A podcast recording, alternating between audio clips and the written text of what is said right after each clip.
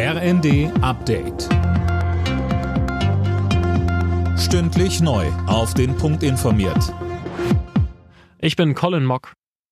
Bei der Deutschen Bahn drohen neue Streiks. Die Gewerkschaft GDL hat die Tarifverhandlungen abgebrochen, das teilte der Konzern mit. Fabian Hoffmann, eigentlich sollte ja bis Sonntag ein neuer Tarifvertrag stehen.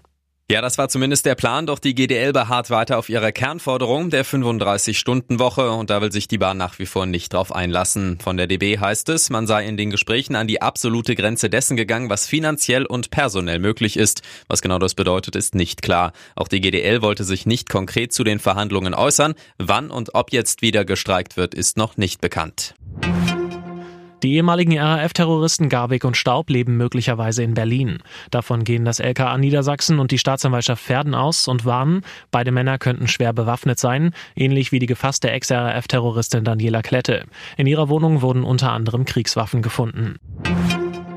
Es ist die alljährliche, einstudierte Propagandashow in Moskau. Russlands Präsident Putin hat seine Rede zur Lage der Nation gehalten und unter anderem wieder den Westen attackiert. Jana Klonikowski. Ja, er sagte, dass westliche Drohungen eine reale Gefahr eines Nuklearkonflikts schaffen würden. Sie sollten endlich begreifen, dass auch wir über Waffen verfügen, die Ziele auf ihrem Territorium treffen können.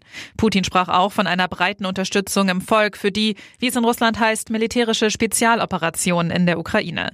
Generell gab sich Putin einmal mehr als Vater des Volkes, nicht ohne Grund. In zwei Wochen sind Präsidentschaftswahlen, bei denen die Russen aber keine wirkliche Wahl haben. Eine Studie hat Missbrauchsfälle bei den Pfadfindern in Deutschland aufgedeckt. Es gab demnach zwischen 1976 und 2006 knapp 150 Fälle, heißt es. Die Studienmacher gehen aber davon aus, dass die Dunkelziffer noch deutlich höher sein dürfte. Der Bund der Pfadfinderinnen und Pfadfinder zeigte sich erschüttert, an wie vielen Stellen nicht gelungen sei, seine Mitglieder vor sexualisierter Gewalt und Missbrauch zu schützen. Alle Nachrichten auf rnd.de